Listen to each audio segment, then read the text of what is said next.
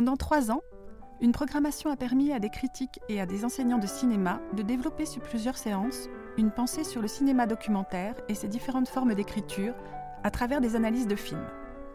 Pour cette première saison du podcast Regard critique, réalisé à partir de conférences enregistrées en 2008, le critique et cinéaste Jean-Louis Comolli retrace pour nous une histoire du cinéma sous influence documentaire. À dix ans d'intervalle, Classe de lutte du groupe Medvekin de Besançon et Appalante du collectif Ciné-Lutte pose la question de l'émergence du sujet dans la lutte sociale. Le surgissement d'une parole libre est un événement politique majeur.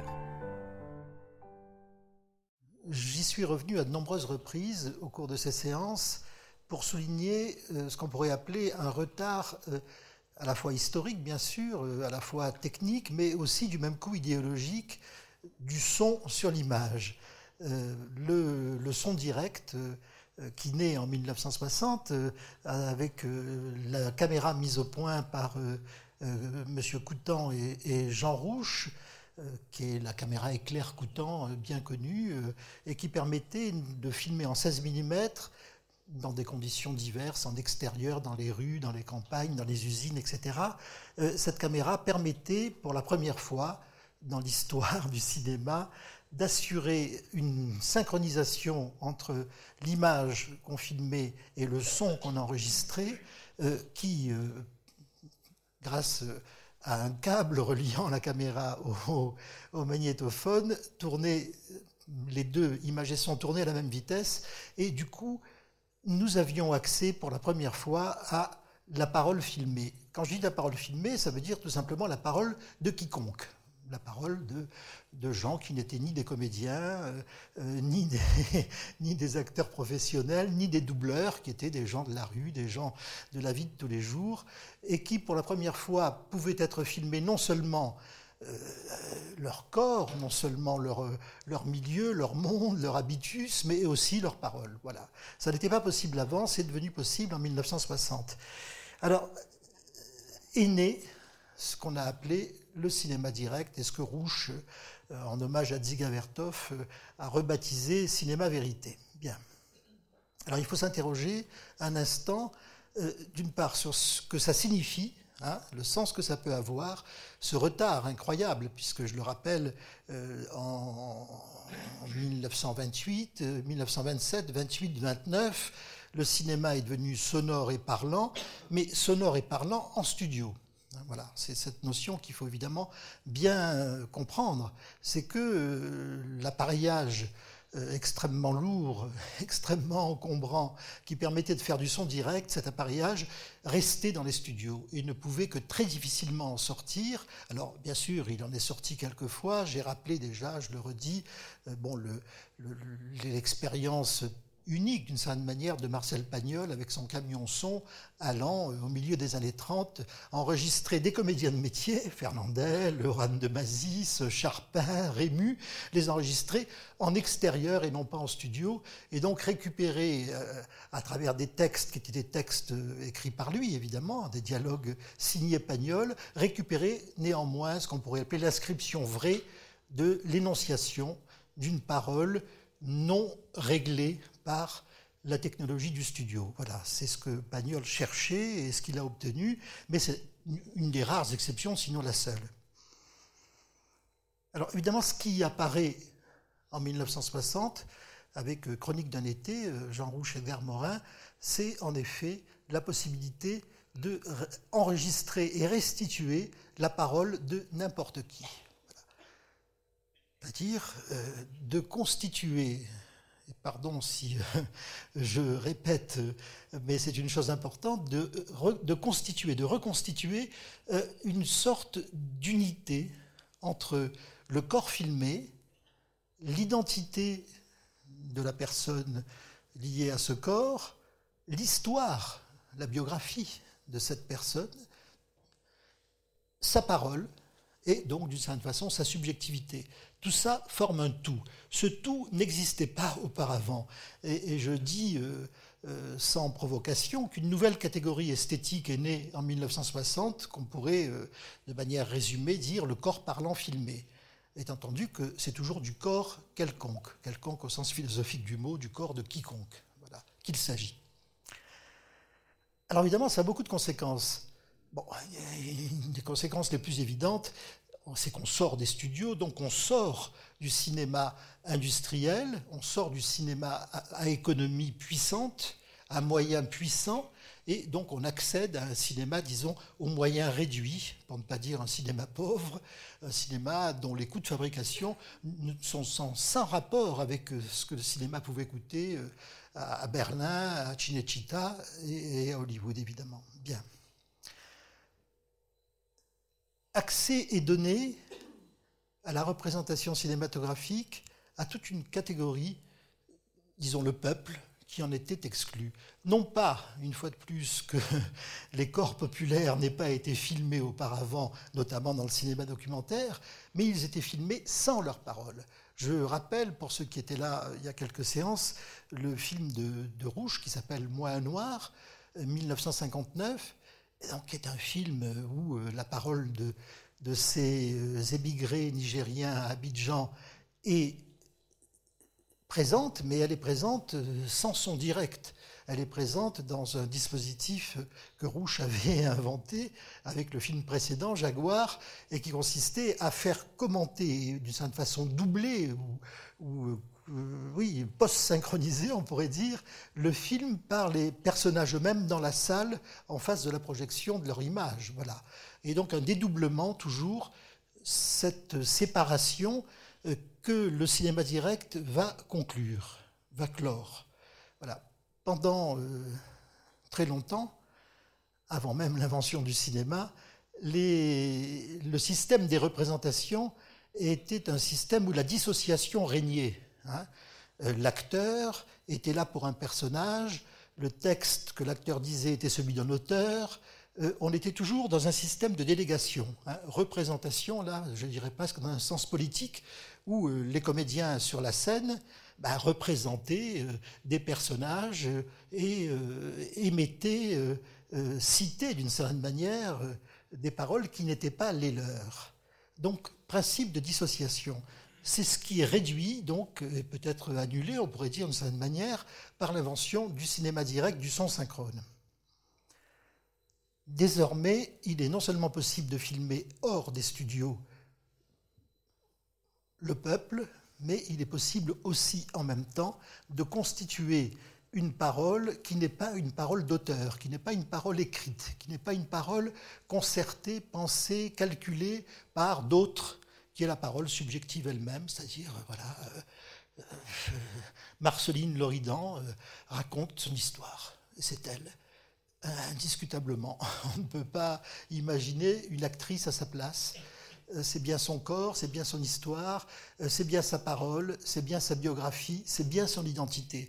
Voilà donc que se constitue ce noyau, hein, moi j'appelle ça un noyau comme un noyau atomique, hein, la métaphore euh, vient toute seule, un noyau dans lequel ces différents éléments qui auparavant étaient dissociés sont maintenant associés, on pourrait dire, une fois pour toutes. C'est une révolution. C'est une révolution parce que ça n'était pas arrivé, hein, bien sûr, et c'est une révolution parce que ça ouvre, je dirais, un nouveau champ hein, de travail pour le, pour le cinéma, et notamment le cinéma documentaire, mais un champ qui est devenu aujourd'hui euh, totalement dominant. Hein, je crois que nous sommes tous conscients que tout ce qui se passe à peu de choses près euh, dans l'audiovisuel, tout ce qui se passe à peu de choses près dans les télévisions, appartient, euh, relève de ce système du son synchrone, de la parole et du corps synchrone, qui sont devenus donc le mode d'expression à la fois banalisé et dominant. Alors, on a fait ce saut, on arrive en 68. Dans la foulée du cinéma direct. Euh, bon, voilà, depuis 60, euh, aussi bien Rouge que beaucoup d'autres euh, se sont voilà, emparés de, cette technique et, l'ont portée à, oui, l'ont accompli de mille manières. Alors, ce qui est intéressant avec Classe de lutte 1968-69, c'est que, vous allez le voir, le son direct y est bien sûr, mais il y est parmi d'autres modalités de liaison de la parole et de l'image. D'une certaine manière, on peut dire que le son direct a mis fin, en tout cas, met aujourd'hui toujours fin à cette dissociation entre le corps et la parole. Il les a unifiés, il les a réunis, il les a rassemblés, et c'est comme un, bien extrêmement précieux auquel on ne touche plus. Voilà. Or, euh, vous allez voir classe de lutte et vous allez voir que ce principe d'association que je suis en train de décrire bah, est de nouveau séparé, divisé, dissocié, puisqu'il y a du son direct dans ce film, bien sûr, mais il y a aussi beaucoup de liens indirects entre corps filmé et paroles enregistrées. Quelques mots sur l'histoire de ce film. Peut-être euh, la connaissez-vous déjà. En 1967, Chris Marker et euh, euh, Mario Marais, si je me souviens bien, en liaison avec les ouvriers de Besançon, notamment de l'usine Rodiaceta, font un film militant qui s'appelle À bientôt j'espère, un titre qui est resté célèbre dans l'histoire du cinéma, un film militant. Donc ils y vont comme des, disons, des artistes ou des cinéastes ou des techniciens engagés, impliqués dans les luttes sociales, et ils vont restituer quelque chose des luttes qui se déroulent à Rodiaceta, à Besançon. Euh, lutte très dure d'ailleurs. Hein. Euh, c'était euh, grève, manifestation, occupation, quelque chose d'assez violent. Ce film, à bientôt j'espère, est montré, quand il est fini, aux ouvriers qui en sont les personnages. On retrouve ici, hein, vous comprenez bien, le fait que ceux qui sont filmés, ceux qui sont dans le film, sont aussi d'une certaine façon les destinataires du film et que, euh, euh, comme exactement euh, les films Lumière étaient projetés à leurs acteurs, quelques heures plus tard ou le lendemain, ce qui avait assuré le triomphe du cinématographe Lumière sur ses, sur ses concurrents, puisque je prends toujours l'exemple, je l'ai montré d'ailleurs lors de la première séance, de ce petit film Lumière qui doit être le deuxième ou le troisième dans le catalogue, qui s'appelle le Congrès des photographes à Neuville-sur-Saône. Et donc, euh, les frères Lumière filment tout bêtement les photographes qui sortent d'une péniche et qui vont sur la rive. Alors, les photographes encombrés avec leur chambre, euh, mais tout, très contents, qui saluent les frères Lumière parce qu'ils les connaissent bien. Les frères Lumière, je vous le rappelle, avant de faire du cinéma, et pour faire du cinéma, ont, ont mis en place euh, une unité industrielle de fabrication de plaques photographiques, euh, la fameuse étiquette bleue. Et donc, ils étaient extrêmement connus des photographes, puisque la plupart des photographes se servaient de cette euh, surface sensible qui était plus rapide que les autres et qui permettait donc des, résultats plus, oui, plus intéressants.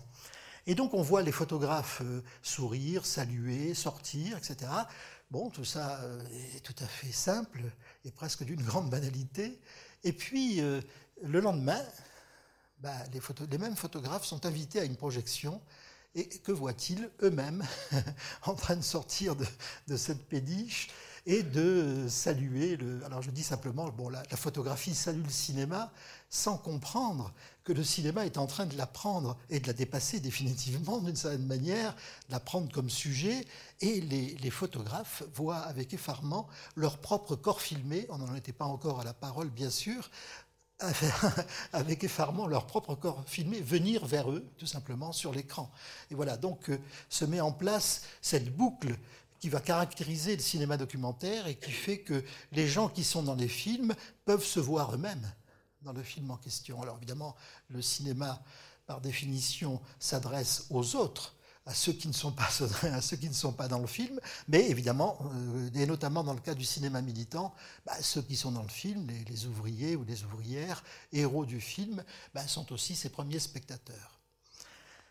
Et donc, euh, Marker et Marais montrent, euh, à bientôt j'espère, aux ouvriers de, de la Rodiaceta, et le film est critiqué.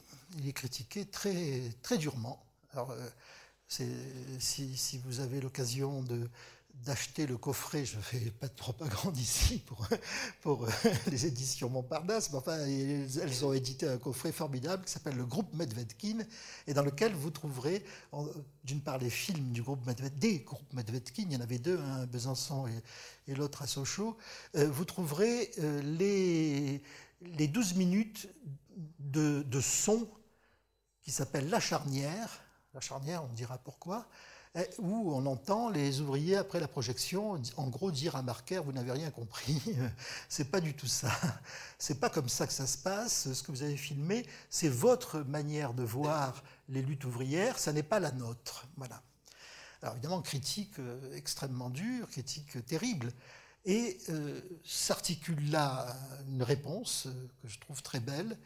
Bon, Marker et Marais disent bon, ben, en gros, puisque c'est ainsi, euh, nous allons euh, vous donner les instruments et les outils, euh, la caméra, le magnétophone. Nous, allons vous montrer comment ça marche, et puis vous allez faire votre film vous-même. Voilà. Et eh ben, c'était effectivement la, réponse politique la plus cohérente avec cette crise du, du film À bientôt, j'espère. Alors, j'ai signalé la dernière fois que après la Deuxième Guerre mondiale, après euh, la, découverte par les Alliés euh, des, camps de la mort et, les documents euh, cinématographiques qui, qui, en ont été faits, la question se posait, enfin elle se pose théoriquement, hein, se pose théoriquement, de se demander si la, confiance naïve, la foi que les spectateurs de cinéma avaient dans le cinéma n'avait pas été ébranlé une fois pour toutes. Et on pourrait dire d'une certaine façon euh, que l'histoire du passage entre À bientôt j'espère et Classe de lutte illustre ça, puisque en effet là, euh, nous avons des cinéastes qui travaillent avec des, avec des, ouvriers en lutte, qui les filment, qui sont dans un rapport de confiance et même de confidence, et ça ne marche pas. Et ça ne marche pas, les spectateurs qui, sont aussi les acteurs, ne sont pas satisfaits du résultat. Et, donc, on, voit bien, à une échelle toute différente et dans un registre tout différent, on voit bien comment euh, se rejoue une fois de plus la défiance, hein, le principe de défiance du spectateur qui cesse de croire aveuglément euh, à ce qu'on lui montre sur un écran et qui, prend, euh, qui est à même, qui est en mesure de prendre une distance critique et de mettre en perspective ce qui est sur l'écran, de ne plus accepter ça comme une évidence allant de soi. Donc cette, émergence de la dimension critique, de la part critique chez le spectateur est une histoire importante puisque euh, je considère que le spectateur de cinéma a une place critique, en vérité. Alors bien sûr, il est euh, pris dans le cours du film, éventuellement subjugué, euh, parfois fasciné, parfois irrité, mais néanmoins il est au travail. Et euh, la, puissance du cinéma ne, fait pas que ce spectateur devienne au fond le jouet du film. Il y a toujours une, marge qui se dégage et ça apparaît évidemment de plus en plus clairement après, après ce cette crise de la place du spectateur euh, illustrée par euh, euh, la possibilité nouvelle qui apparaissait que des spectateurs puissent ne pas croire à ce qu'on leur montrait. Hein. La question de la croyance, on l'a dit hein, à de nombreuses reprises, est centrale. Bon, je redis pour poser de nouveau la chose que la croyance qui était mise mise en jeu par le dispositif cinématographique la croyance qui affecte la place du spectateur est une croyance d'un type particulier.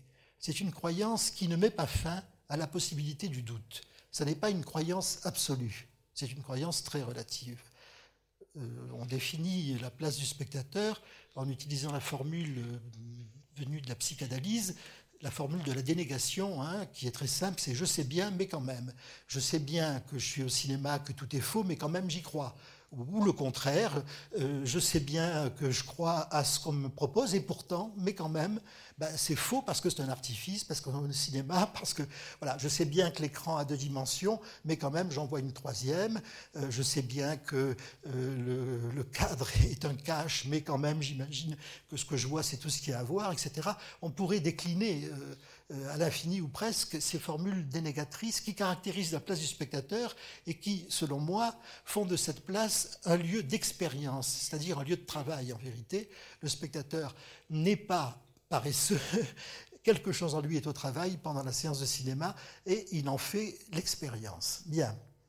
Alors voilà que euh, euh, se met, apparaît, apparaît la possibilité que euh, les cinéastes professionnels ben, sont déclarés défaillants par leurs propres personnages et en retour, les personnages en question sont invités à se saisir de l'outil cinématographique pour réaliser leur propre film.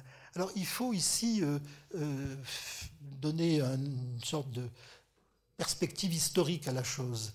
Euh, les ouvriers de Rodiaceta à Besançon n'avaient pas que des revendications de type économique, salarial. oui, bien sûr, c'était tout à fait important. Oui, bien sûr, il y avait chez eux un sentiment de révolte contre la, dureté hein, du travail, contre la place des petits chefs, contre le contrôle euh, qui s'exerce évidemment dans le travail industriel. Mais il y avait aussi une autre revendication assez rare pour qu'on puisse la souligner, c'est que euh, ces, ouvriers étaient préoccupés par la culture. Et euh, à Besançon, s'est mis en place, avant même que Marker n'y arrive, et je pense que c'est pour ça qu'il y est arrivé, s'est mis en place ce qui aujourd'hui s'appellerait un comité d'entreprise, c'est-à-dire euh, un regroupement de forces euh, avec une bibliothèque, avec une discothèque, avec la possibilité de voir, de, voir euh, de lire des bouquins, d'écouter de, la musique, de voir des expositions. C'est ce que les ouvriers de Rodiaceta et plus largement de Besançon ont construit et qui, d'une certaine manière, va se retrouver en jeu ben, à partir du moment où ils auront un film à faire, bien sûr. Parce que faire un film, c'est pas simplement euh, décrire euh, euh, la vie telle qu'elle est ou les luttes telles qu'elles sont, ben, c'est aussi entrer dans un processus artistique, tout le monde le comprend. Et donc, du coup, ben, l'ambition, disons, artistique de ces, de ces ouvriers joue un rôle déterminant. Donc, le film se, se fait. Alors, vous verrez que dans ce film, plusieurs couches de temps sont articulées les unes aux autres. Il y a des, séquences qui ont été tournées en 68 et d'autres qui ont été tournées en 69. Et le film jongle ou joue avec ces deux registres temporels et c'est une de ses richesses. Je serai donc un, peu plus tard, après la projection, amené à en parler. Euh, j'ai choisi de montrer ce film, bien sûr, et ensuite de vous montrer un autre film, alors bon, qui n'appartient plus tout à fait au, film de mai, euh, puisqu'il date de 78, c'est-à-dire de la presque fin euh, de ce qui a explosé euh, en 68 et dont les retombées arrivent jusqu'à nous, bien sûr, puisque nous n'en sommes pas sortis, contrairement à, ce que d'aucuns peuvent dire.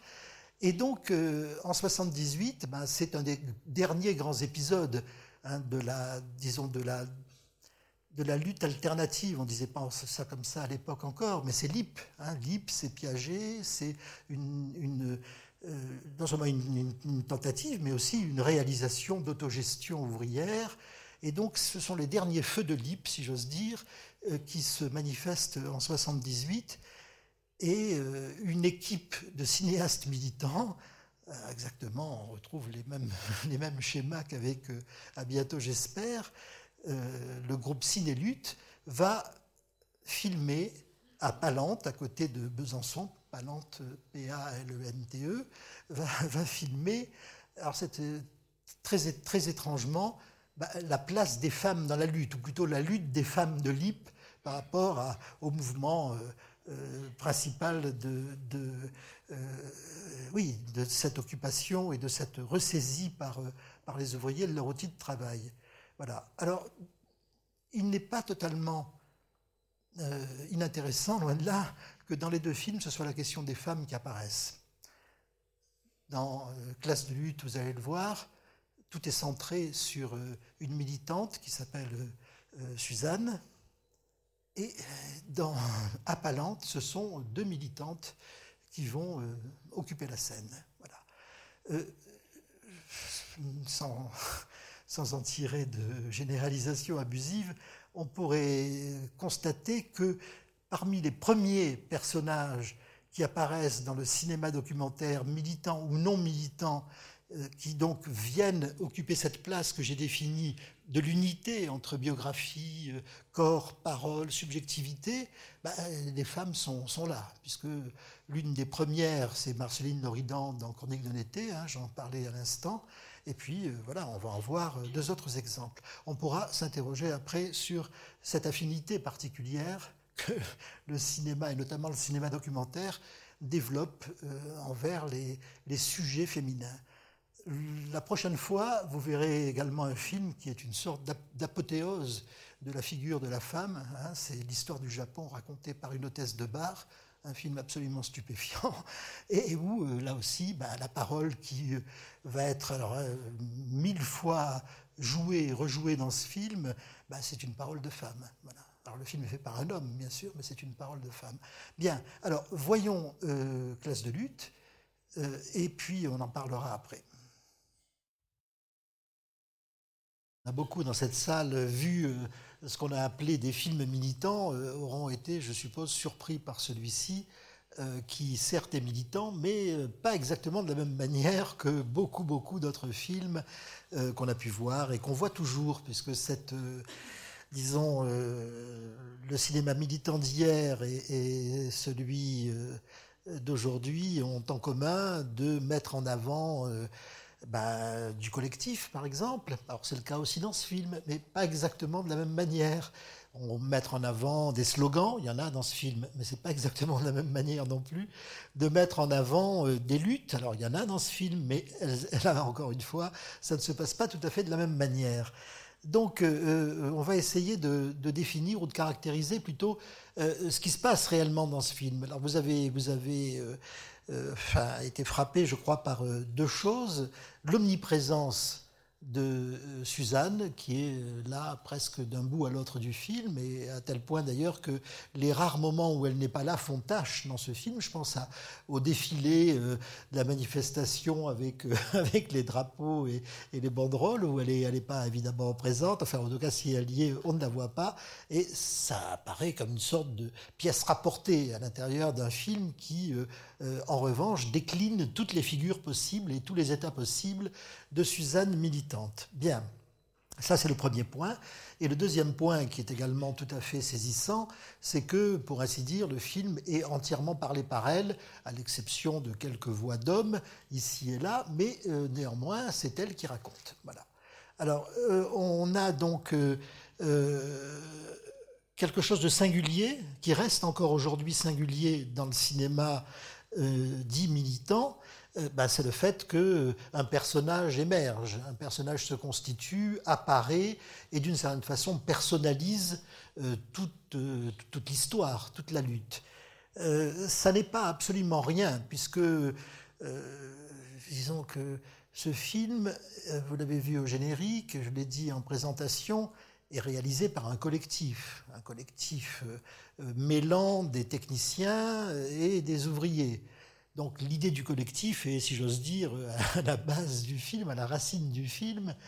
Et voilà étrangement que tout ce travail collectif, qui est repris avec insistance dans le film, dans les énoncés du film, par le, magnifique discours de Suzanne sur le mur, ensemble, ensemble, ensemble, bah, en fait, cette conjonction de forces collectives aboutit à dégager un personnage. Voilà. Alors ça, je trouve ça déjà suffisamment curieux et intéressant pour le noter, parce que ça n'arrive pas très souvent. D'une part. Mais d'autre part, ce personnage ne fonctionne pas euh, de manière traditionnelle, euh, en tout cas traditionnelle dans le cinéma documentaire.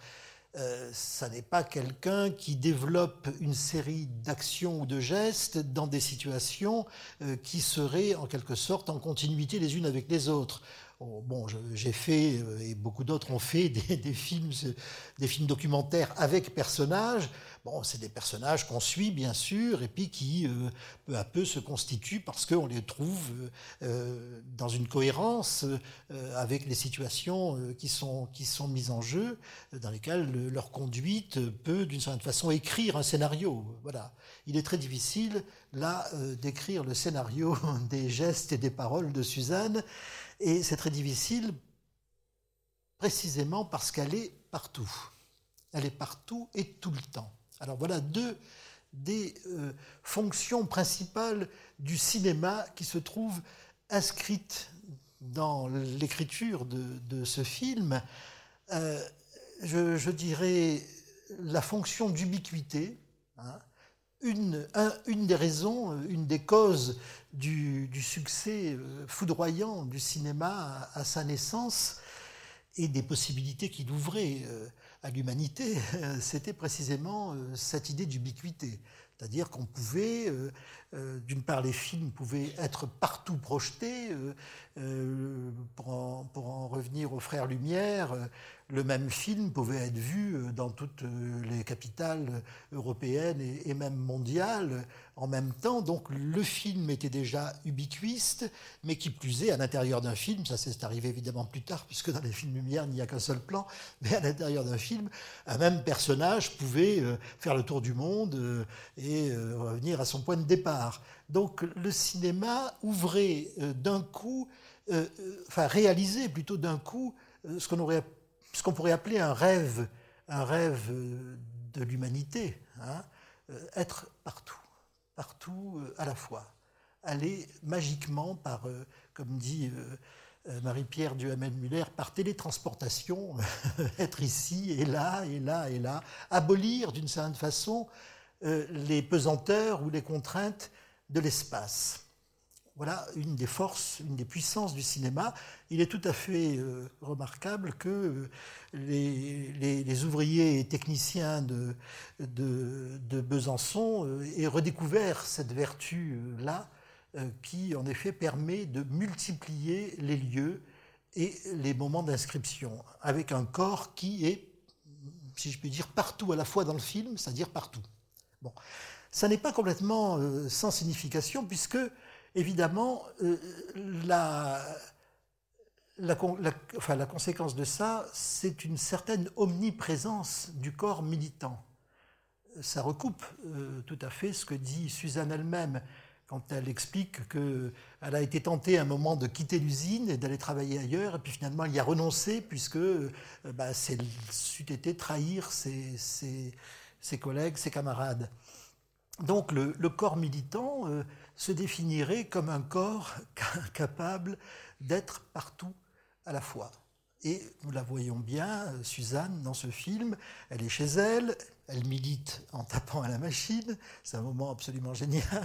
Le Barry, personnage qui n'apparaît pas non plus dans les films militants. Enfin, je, m'empresse de le dire. Il est assez rare qu'on voit soit les femmes des militants, soit les maris des militantes. Mais là, le couple est posé euh, dès le départ. Bon, le mari pose cette question qu'est-ce que tu fais? Et elle répond cette réponse sublime je milite.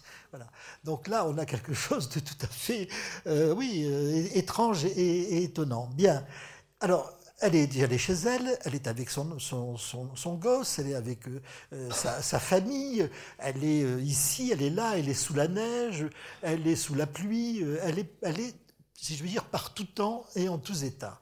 Donc, disons que le corps militant, tel qu'il est posé par ce film, est un corps militant en expansion, hein, qui gagne du terrain, qui ne se limite pas à euh, une présence, une inscription, un geste, mais qui est sème d'une certaine manière. Alors il y a un seul personnage dans ce film, mais ce personnage tient tous les rôles en quelque sorte, et il est multiple. Bon, ça c'est une première donne importante. La deuxième, bah, qui recoupe aussi bien sûr euh, un, des enjeux euh, majeurs de la naissance du cinéma, de la, disons, de, de la rêverie mythique qui a organisé, qui a appelé à la naissance du cinéma, à l'apparition du cinéma, ben, c'est évidemment de détruire le temps chronologique, le temps linéaire, le temps comme fatum, le temps qui conduit chaque être vivant de la naissance à la mort. Voilà. Quand je dis chaque être vivant, je dis aussi les militants, bien entendu, qui n'échappent pas à cette loi générale, à ce destin commun. Bien. Sauf au cinéma. Alors au cinéma, non, en effet, ça se passe pas comme ça. Ça se passe pas comme ça. Et le film, là, je trouve de manière tout à fait étonnante, le, oui, le, rend manifeste. Elle est hier et aujourd'hui. Il faudrait donc pouvoir ajouter, hier, aujourd'hui et demain. Voilà. Parce que eh, eh, vous avez vu comment euh, euh, le film procède dans une sorte de mise en abîme Hein, des registres temporels. Il y a une séquence de 67 qui est mêlée aux autres. Euh, ensuite, les séquences de 68 sont mêlées à celles de 69. Euh, l'hier et l'aujourd'hui communiquent, hein, s'échangent. Un champ contre champ, on pourrait dire, entre hier et aujourd'hui euh, est possible. Elle regarde d'un côté et hop, on voit les images de 68. Donc, ça veut dire quoi? Ça veut dire que l'action militante, le travail militant, euh, ne se limite pas à une inscription dans un lieu et dans une durée. Je disais tout à l'heure, essaimage du corps, euh, expansion du corps militant, mais on pourrait dire aussi traverser des temps historiques par le corps militant qui, d'une certaine façon, euh, résiste ou subsiste à travers différents moments. Voilà. Alors, bien sûr qu'il y a une historicité de Suzanne. Euh, il y a un avant la grève, un pendant la grève et un après la grève. Et dans son récit, euh, elle le pose. On voit les, les, lettres de la direction euh, quand elle est une ouvrière exemplaire, puis ensuite on voit les lettres de la direction quand elle a perdu cette exemplarité et qu'elle est devenue une gêneuse.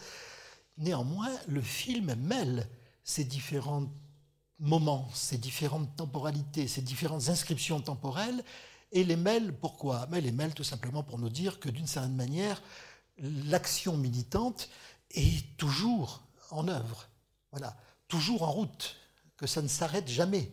Donc on a sur le plan spatial cette expansion, hein, ce caractère d'ubiquité, et, sur le plan temporel, ben, de la même manière, une traversée des couches temporelles qui fait qu'il y a toujours de l'action, euh, de la lutte, de la lutte militante qui est en œuvre et que Suzanne incarne à la fois euh, cette multiplicité des places et en même temps cette traversée des temps hein, qui font que, de ce point de vue-là, elle est un personnage cinématographique. Alors bien sûr, tout ça est arrivé à Suzanne Zédé, euh, militante, personne, femme, réelle, dont le film nous, raconte l'histoire, mais il ne la raconte pas évidemment euh, d'une manière linéaire.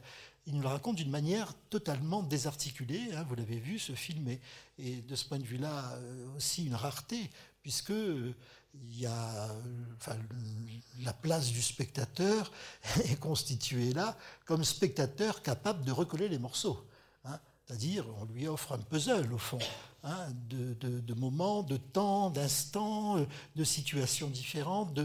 Et notre travail à nous devant le film, c'est en effet de ressouder d'une certaine manière ces morceaux épars pour en faire un tout. Voilà. Alors ce tout passe par la fragmentation. C'est clair, hein, le principe de montage euh, qui fragmente toutes les situations pratiquement passe par euh, euh, cette, comment dire, cette insistance sur le corps et sur le visage de, Suzanne. Il y a des gros plans, par exemple, qui sont détachés de tout contexte on ne sait pas quand ils ont été filmés, on ne sait pas pourquoi, mais ils sont là, ils viennent s'insérer dans une mosaïque, je dirais, hein, où le personnage de Suzanne est à la fois omniprésent et aussi omniactif. Voilà. Alors ces, éléments-là, bon, je le souligne, sont, évidemment extrêmement rares, et on peut, on peut s'étonner euh, euh, que voilà, ce soit ça qui soit, d'entrée de champ, d'entrée de jeu, actif dans le film, dans le premier film que fait ce groupe Medvedkin de, Besançon. Euh, moi, ce qui m'intéresse évidemment, c'est que euh, dans un film composite, hein, où les influences des uns et des autres se sont inévitablement mêlées, où il est extrêmement difficile de, retrouver la patte de Marquer euh, ou celle de, tel ou tel ouvrier de Besançon. Alors moi, ce qui m'intéresse, c'est que ce caractère composite du film renvoie d'une certaine manière à ces facultés euh, puissantes que le cinéma porte en lui et d'une certaine façon nous parle du cinéma. Je, vous rappelle qu'au tout début du film, bah, on voit euh, Suzanne en, direct, si j'ose dire, et puis on la voit aussi sur l'écran de la table de montage, euh, l'Atlas 16 mm, où euh, elle, est elle-même confrontée à, sa propre image. Et donc, on, on, est d'entrée de jeu dans cette logique de mise en abîme, et c'est donc un film sur le cinéma. Si le cinéma est en abîme dans le film, ça veut dire que le film, évidemment, nous parle aussi du fonctionnement du cinéma. Alors voilà, il faut dire ça. Il faut dire aussi peut-être que quelque chose apparaît là, avec une grande force, qui est le fait que histoire d'amour, c'est-à-dire une histoire de désir, euh, s'inscrit entre ce que j'appelle la machine cinématographique, c'est-à-dire euh, la chose qui fabrique euh, les, images et les sons, et puis le corps filmé, en l'occurrence le, corps de, Suzanne. peu importe, enfin je ne saurais jamais qui et comment était la Suzanne référentielle.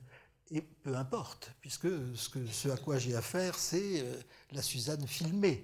Et de la Suzanne filmée, je peux dire qu'elle inscrit une dimension euh, qui euh, probablement n'apparaît pas dans beaucoup de films militants, en tout cas on peut, le garantir, bah, qui est celle du désir, tout simplement, c'est-à-dire celle d'un rayonnement, je dirais, de nature érotique, hein, qui fait que euh, le corps filmé, en l'occurrence Suzanne, ou le visage filmé, en l'occurrence celui de Suzanne, bah, entretient avec le fait d'être filmé euh, une relation rayonnante. Voilà, ce qui nous est présenté là, et je crois que c'est un enjeu très important et que je, caractériserai l'influence de 68 de cette manière-là, bah, c'est le désir au travail chez, dans le corps militant.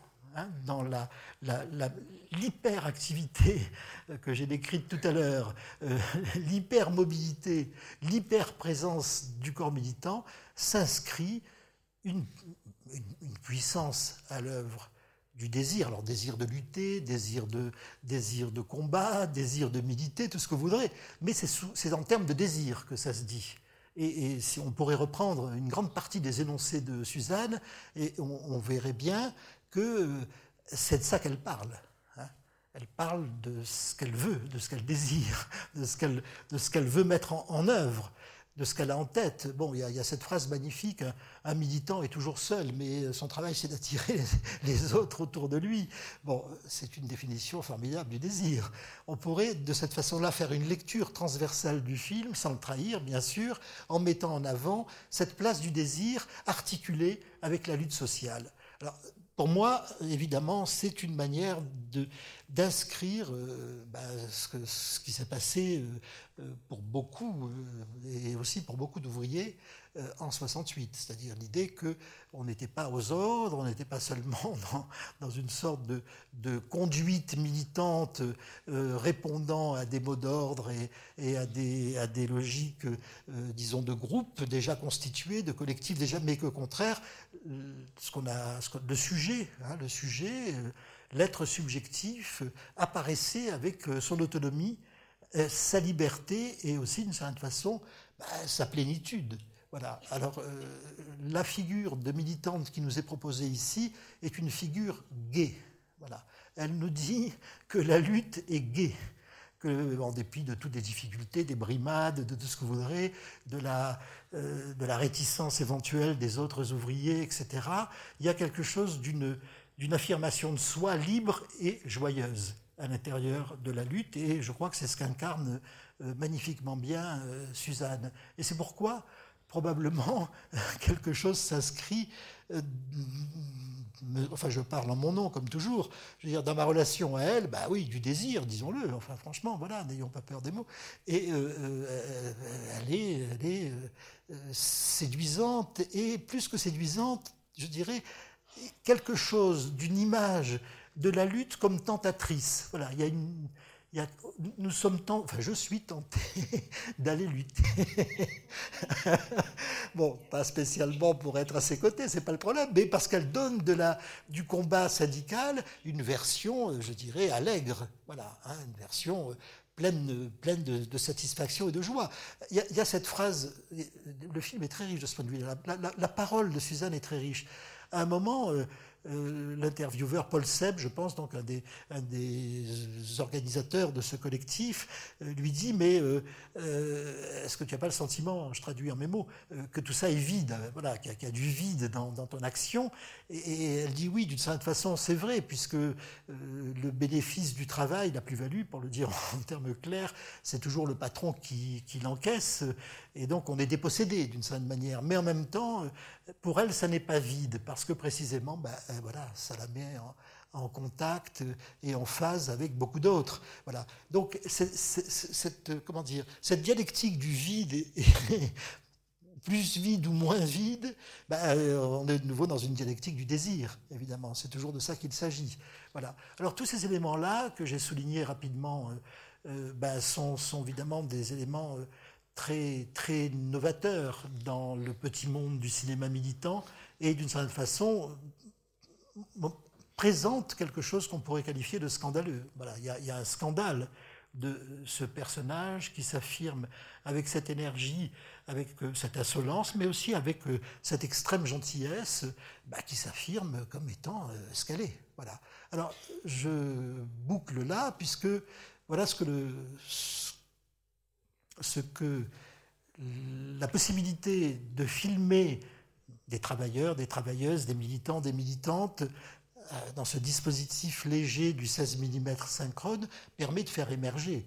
Dans l'histoire du cinéma, avant ce film, et en tout cas avant 1960, il n'y avait pas de figure de ce genre.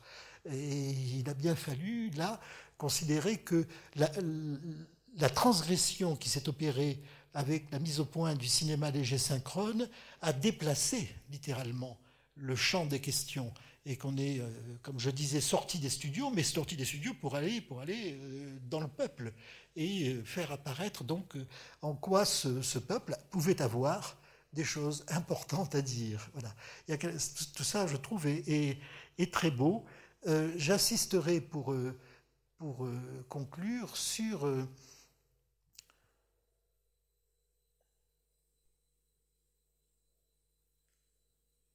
tout ce travail aboutit d'une certaine manière au, sourire de Suzanne. Voilà.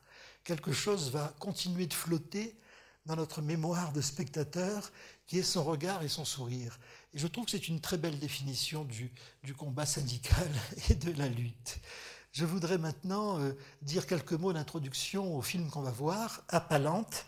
Donc, dix ans plus tard, 1978, euh, un groupe de cinéastes militants qui s'appelle Cinélutte, qui s'appelait Cinélutte, euh, qui était en crise d'ailleurs, puisque là c'est le, le Cinélutte numéro 2 qui va réaliser à Palante. Alors, ce groupe est constitué de quatre femmes et de trois hommes. Quatre militantes et trois militants, mais qui sont des cinéastes, des cinéastes engagés, des cinéastes militants, ils ont fait d'autres films. Et donc, l'idée est d'aller à Palante euh, là où se trouve l'usine LIP, et de euh, filmer ce que les femmes de LIP, il y avait des ouvrières évidemment à LIP, ce que les femmes de LIP ont à dire euh, presque au terme, enfin disons dans les dernières phases de cette lutte qui a duré plusieurs années. Alors le, film ben, a été réalisé par un collectif, une fois encore. ce collectif s'est trouvé euh, est entré en liaison avec ses ouvrières et quelque chose, là encore, s'est produit d'assez déconcertant. Euh, ce qui s'est produit, c'est comme d'une certaine manière dans le prolongement de, de classes de lutte, et c'est pourquoi je voulais montrer les deux films l'un à la suite de l'autre, ce qui s'est produit, bah, c'est que la présence, le rôle, le jeu des femmes dans la lutte ouvre un champ de questions que euh, les hommes n'avaient pas ouvert. Et donc quelque chose là, encore une fois, bah, du rapport entre combat, lutte de classe et désir se manifeste. Et je pense qu'on a toujours beaucoup à apprendre de ce côté-là. Donc je vous propose de voir à Palante.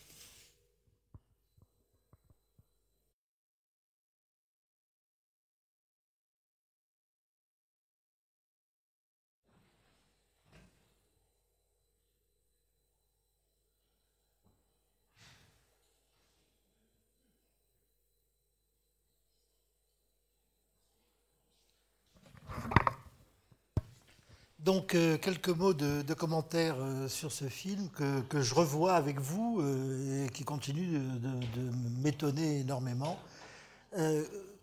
pourquoi?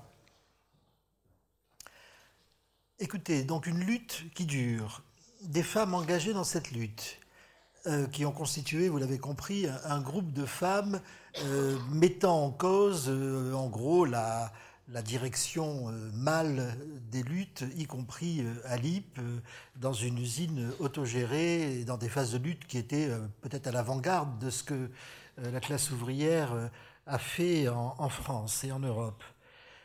Des militants ciné-lutte qui vont filmer ces femmes en lutte et donc une sorte d'accord implicite sur sur la question des luttes, sur la militance. Euh, voilà. Et que se passe-t-il? Bah, Il se passe que le cinéma est là. Le cinéma est là et évidemment, tel un magicien, je dirais, il va transformer les relations des uns avec les autres et même les relations de chacun avec chacune. Euh, oui, on le voit dans ce film, ce qui est ramené au fond par, euh, par les, les cinéastes militants de ciné-lutte, bah, c'est un film sur des luttes, mais d'une manière très transversale. Et là aussi, donc, on est dans une sorte de transgression hein, de ce que pourrait euh, considérer comme étant la, doxa du film militant. C'est un film très paradoxal, ou très adoxal de ce point de vue-là. Pourquoi? Parce que, euh, d'abord, euh, ça vous l'avez tout à fait perçu, ce film met en avant les contradictions. Voilà, contradiction dans la lutte, contradiction entre hommes et femmes, mais contradiction à l'intérieur même des, des, personnages qui apparaissent et qui euh, bon, sont, sont, en but, comme nous tous, hein, à une série de contradictions difficilement surmontables. Bon, alors évidemment, on est là dans un geste euh, qui est davantage un geste cinématographique qu'un geste militant. Euh, la, malheureusement, je dirais, euh, le propre de quantité de films militants est d'effacer les contradictions, ou en tout cas de les mettre euh, soigneusement derrière le rideau, de façon à en s'imaginant que, en procédant ainsi, on aurait dans la salle quelque chose qui ressemblerait plus à une mobilisation ou à un enthousiasme ou à une conviction des spectateurs, alors que là, évidemment, le film, euh, enfin je parle toujours de moi, mais le, film m'épate parce qu'il met en avant euh, bah, tout ce qui, d'une certaine façon, rend la lutte difficile, complexe, voire impossible, et que néanmoins, en dépit de ces difficultés, à travers ces difficultés, à travers ces contradictions qui sont, je trouve, une fois de plus, extraordinairement bien énoncées par ces femmes, et c'est encore euh, au passage euh, hommage au cinéma direct qu'il faut rendre, puisque voilà, nous avons accès euh, à une parole féminine ouvrière comme on n'en entend jamais. Déjà à l'époque, on n'en entendait pas, mais aujourd'hui, alors je dirais plus jamais. Voilà. Donc là, il y a quelque chose de tout à fait très fort. Donc je reviens à, à ce que je disais sur les contradictions. Bon, euh, voilà, ces, ces femmes euh, sont en lutte, mais elles sont en lutte avec la lutte, si j'ose dire. Voilà, elles sont en lutte parce que euh, il y a quantité de, de contradictions qui apparaissent. Elles en sont conscientes. Le fait qu'elles en soient conscientes et qu'elles soient capables de les formuler est évidemment un effet de la lutte elles le disent elles-mêmes, hein, sans ces groupes de femmes, elles n'auraient pas parlé, elles n'auraient pas pris la parole. Prendre la parole et pouvoir développer ou élaborer ce qu'on a voilà, ce qu'on a dans la tête, c'est évidemment quelque chose qui, euh, oui, euh, on peut imaginer que ça fait partie ou ça entre, entre en, corrélation avec un, apprentissage de la parole qui est celui de la grève et de la lutte. La lutte, euh, bah, c'est bien sûr, tout le monde le sait, une occasion de sortir de soi, d'expérimenter de nouveaux rapports avec les autres et de se forger d'une autre manière. C'est ce qui s'est passé là pour ces femmes. Mais voilà que euh, ce qui se passe du côté de la lutte se passe aussi du côté du cinéma. Et c'est en ce sens-là que ce film est, véritablement important, parce que, euh, évidemment, et eh oui, on le constate, l'arrivée du cinéma dans ce groupe de femmes, devant ces quelques femmes, bah, les conduit euh, à entrer dans le jeu. Hein. C'est particulièrement net pour, pour René, hein, celle qui chante à la fin dont, il est à peu près certain qu'elle joue le jeu, et qu'elle joue le jeu du cinéma, et qu'elle se constitue, euh, sans qu'on lui ait rien demandé, je suppose, en personnage. il y a une petite scène tout à fait étonnante qui renvoie d'ailleurs à, un ou deux films du groupe Medvedkin. C'est une scène dans l'usine où René joue la directrice et Christiane joue l'ouvrière. Voilà, voilà quelque chose, une situation carnavalesque, disons-le, hein, où le, bah, les, ouvriers jouent le rôle des patrons. Alors, il y a un film du groupe Bedvetkin qui, fonctionne comme ça aussi. Évidemment, c'est, c'est profondément révolutionnaire parce qu'il y a quelque chose là d'une critique en acte, hein, d'un démontage au fond hein, de l'autorité euh, qui est une part importante du, geste de subversion, du moment de subversion. Alors voilà, donc euh, ce qui me paraît intéressant, c'est que à travers, euh, disons, les, modalités euh, très simple du cinéma direct. On filme des gens qui parlent, euh, on filme des réunions, des groupes, euh, des entretiens, des scènes à deux. donc, le mot de grammaire ne convient pas, mais enfin, disons un arsenal formel simple, je dis pas pauvre, mais simple. Qu'est-ce qui, qu'est-ce qui se produit? Il se produit que des, oui, moi j'appelle ça des personnages. Des personnages apparaissent, se constituent, commencent à, à consister. Et alors évidemment, c'est tout à fait vrai pour euh, Christiane et René, qui sont les, deux personnages principaux de ce film, ou principaux de ce film, mais c'est vrai aussi pour d'autres. Je pense à cette ouvrière euh, euh, qui s'appelle Alice, qui a une apparition relativement circonscrite dans le film, mais qui, mais qui emporte vraiment le morceau. Donc on voit bien comment ce que la lutte a permis euh, chez ces femmes, c'est-à-dire une autonomisation, euh, euh, une prise de risque, vaincre la peur, affronter J'aime beaucoup le dialogue sur la dignité ou l'absence de dignité. Sortir dans la rue et crier, c'est manquer à la dignité. Donc, le courage d'affronter cette défaillance du côté de la dignité pour faire aboutir ses revendications, tout ça est très important, évidemment.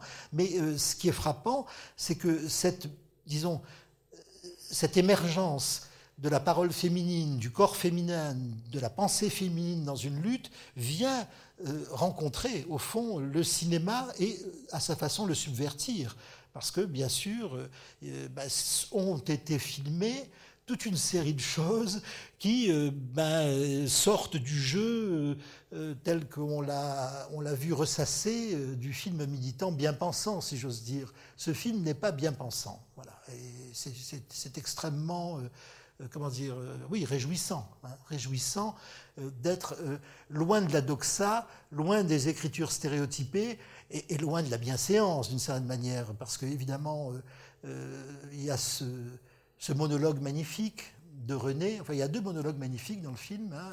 Il y a celui de Christiane qui explique qu'elle a fini par comprendre à un moment que faire des observations euh, à, sa fille ou à son fils, je ne sais plus, sur son cahier de notes, euh, c'était d'une certaine manière se retrouver dans une situation de flic et que donc euh, d'exercer sur, sur l'enfant la même autorité que celle que ses chefs exerçaient sur elle, et que du coup elle était dans une contradiction insoluble, et que elle était amenée à se demander pourquoi elle voulait que euh, son enfant euh, fasse autre chose que le métier d'OS, comme si ce métier qu'elle faisait était dégradant. Donc elle, découvre tout ça en, quelques paroles. Bon, c'est un monologue magnifique. Et quant au monologue de René, ben, vous avez vu euh, à quel point il est, sidérant et troublant, puisque là, on, est dans la contradiction même euh, bon, voilà, entre, entre l'ordre, la hiérarchie, le pouvoir, la lutte des classes et le désir qui passe par d'autres chemins et qui suit d'autres sentiers et, qui peut entrer tout à fait en conflit avec, avec euh, tout ce que le pouvoir et l'autorité représentent. Voilà. alors, évidemment, que ces monologues soient possibles, je le mets à la fois euh, euh, sur le compte de ce que la lutte a libéré chez ces femmes, à ce qu'elle a fait d'elles, et je le mets sur le compte du cinéma qui est là pour, le, pour l'enregistrer. Et, de ce point de vue-là, si ce film est militant, il l'est dans le sens où il aboutit aux mêmes effets libérateurs que la lutte euh, avait elle-même produit. Et il y a donc une sorte de convergence, mais une convergence non pas sur la, lutte au sens habituel, au sens étroit du mot, euh, l'affrontement, euh, etc. Il y, a, beaucoup de scènes dans le film qui renvoient à ça, bien sûr. Mais la lutte plutôt au sens où euh, l'individu, le sujet, je dis pas individu, je dis sujet, elle parle d'individu, moi je parlerai plutôt de sujet, le sujet se constitue comme une puissance contradictoire.